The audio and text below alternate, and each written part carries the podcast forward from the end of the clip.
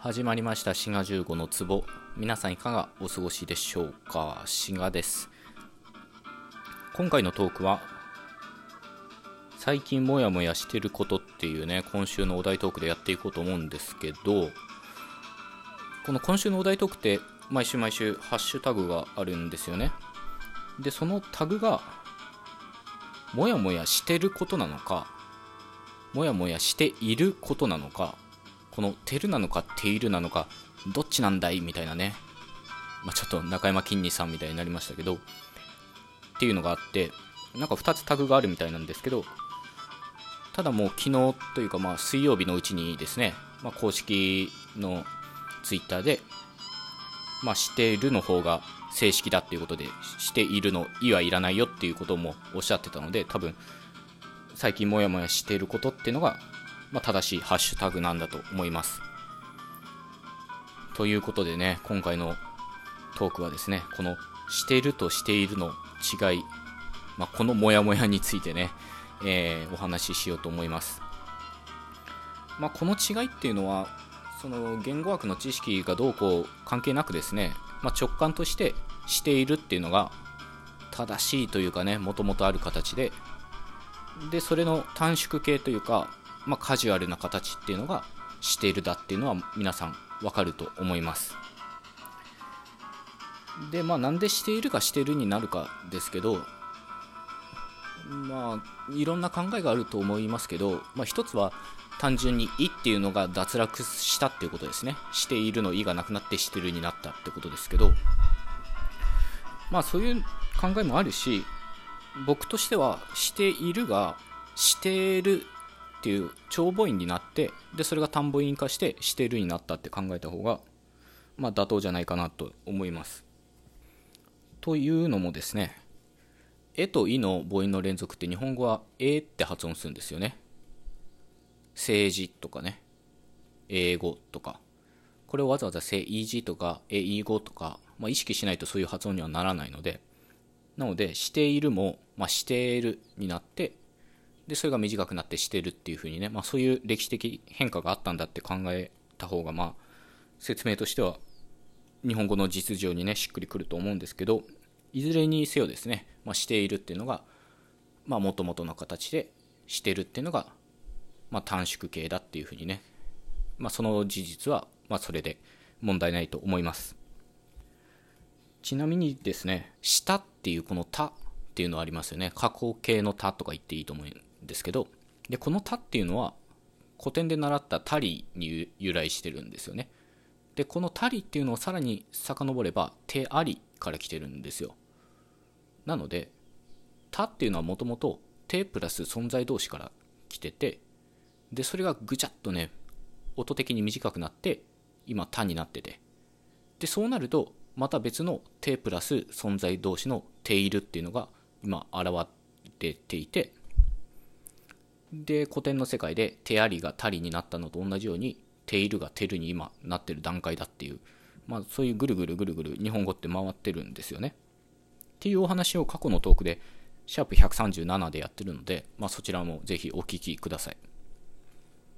まあ、今までのお話をまとめるっていうか、まあ、大したこと言ってないですけど、まあ、しているっていうのは、まあ、音が短くなってしてるになってるっていうことですがでねこっから考えたいのは果たしてこのしてるっていうのはしているのバリエーションの一つに過ぎないのか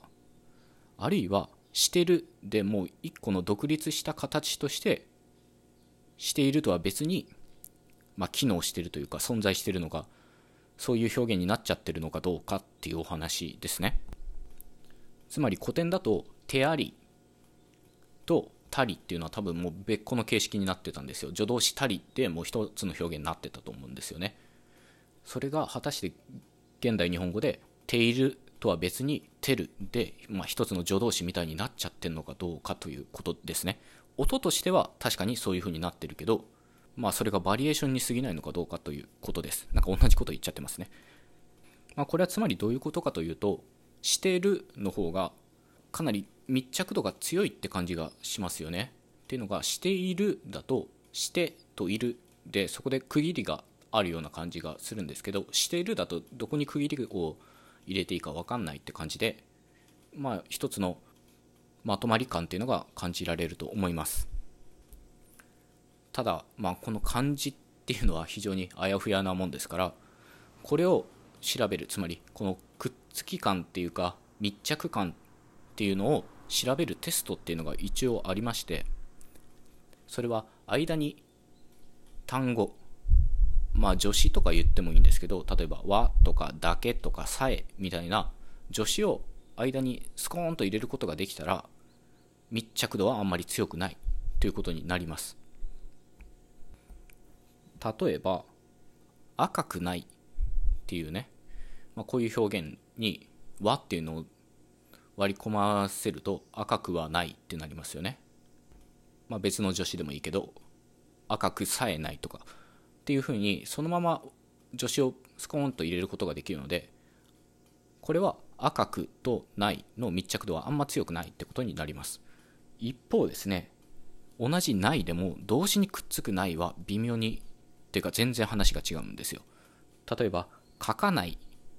ていうねこういう表現に和っていうのを入れようとしてかかはない。もう何語だよみたいなことになりますよね。つまりこれ和っていうのはそのまま入れることできないんですよ。言うとしたら書きはしないって言わなきゃいけないですよね。なので動詞の場合は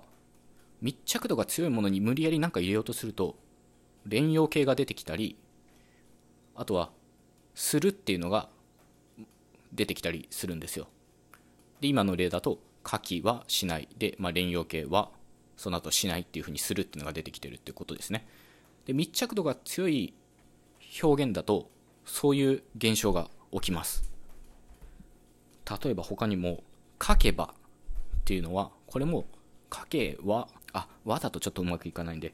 えー、さえとかにしますか、えー、さえを入れようとして書けさえばもうむちゃくちゃですよね。これ言うとしたら書きさえすればっていうふうにやっぱり連用形と、まあ、動詞っていうか形式動詞って言っていいと思うんですですけどするっていうのが出てくると。で他にも書きますだったら書きはします。あるいは書きたいだったら書きはしたいっていうふうにそのまま助詞を入れることができずになんか連用形とか形式動詞するっていうのが出てくるのは非常にくっつき度というか密着度っていうのが強いということになります。で逆にですね例えばやりもらいとか授受表現とか言われるものつまり書いてくれたとか書いてもらったとかこういうものって密着度はあんまり強くないんですよ。つまり書いてはくれたとか書いてはもらったとかっていうふうに和っていうのがそのまま入ってきますよね。でもう連用形とか形式動詞するとかも全然関係なく和とか入ることができるので他にも書いてきたとか書いてみたっていうのは書いては来た書いては見たっていうふうにそのまま助詞が入れるのでかなり密着度は緩いということになります。でこっからですね。こっから本題に戻ってですね。書いているこのているから見てみましょうか。これは和がそのまま入りますね。つまり助詞がそのまま割り込めるので書いてはいる。こうなるので密着度は緩いってことになります。問題は書いてるですね。書いてる。もしこれが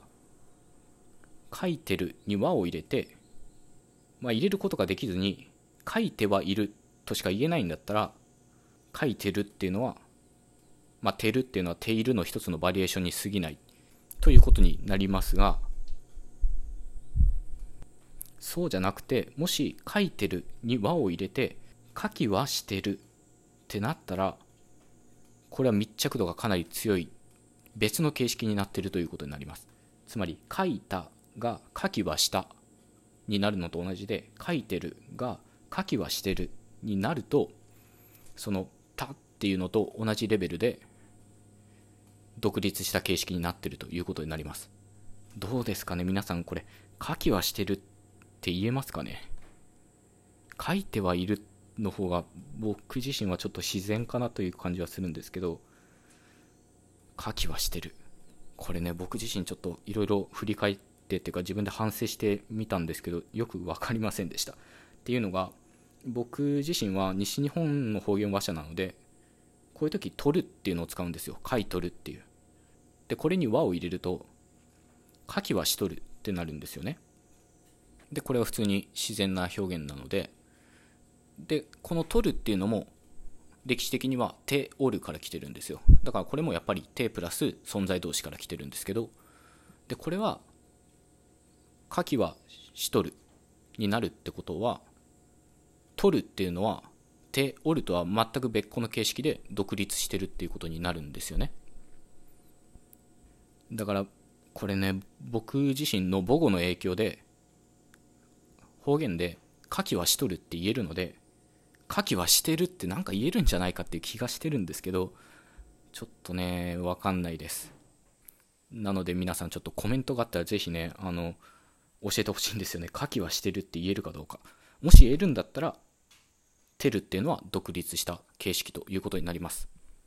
というわけで今日のトークはこんな感じでした。えー、なんかモヤモヤしてることってことでしたけど、さらにモヤモヤしてしまいました。ってことで、また次回お会いしましょう。ごきげんよう。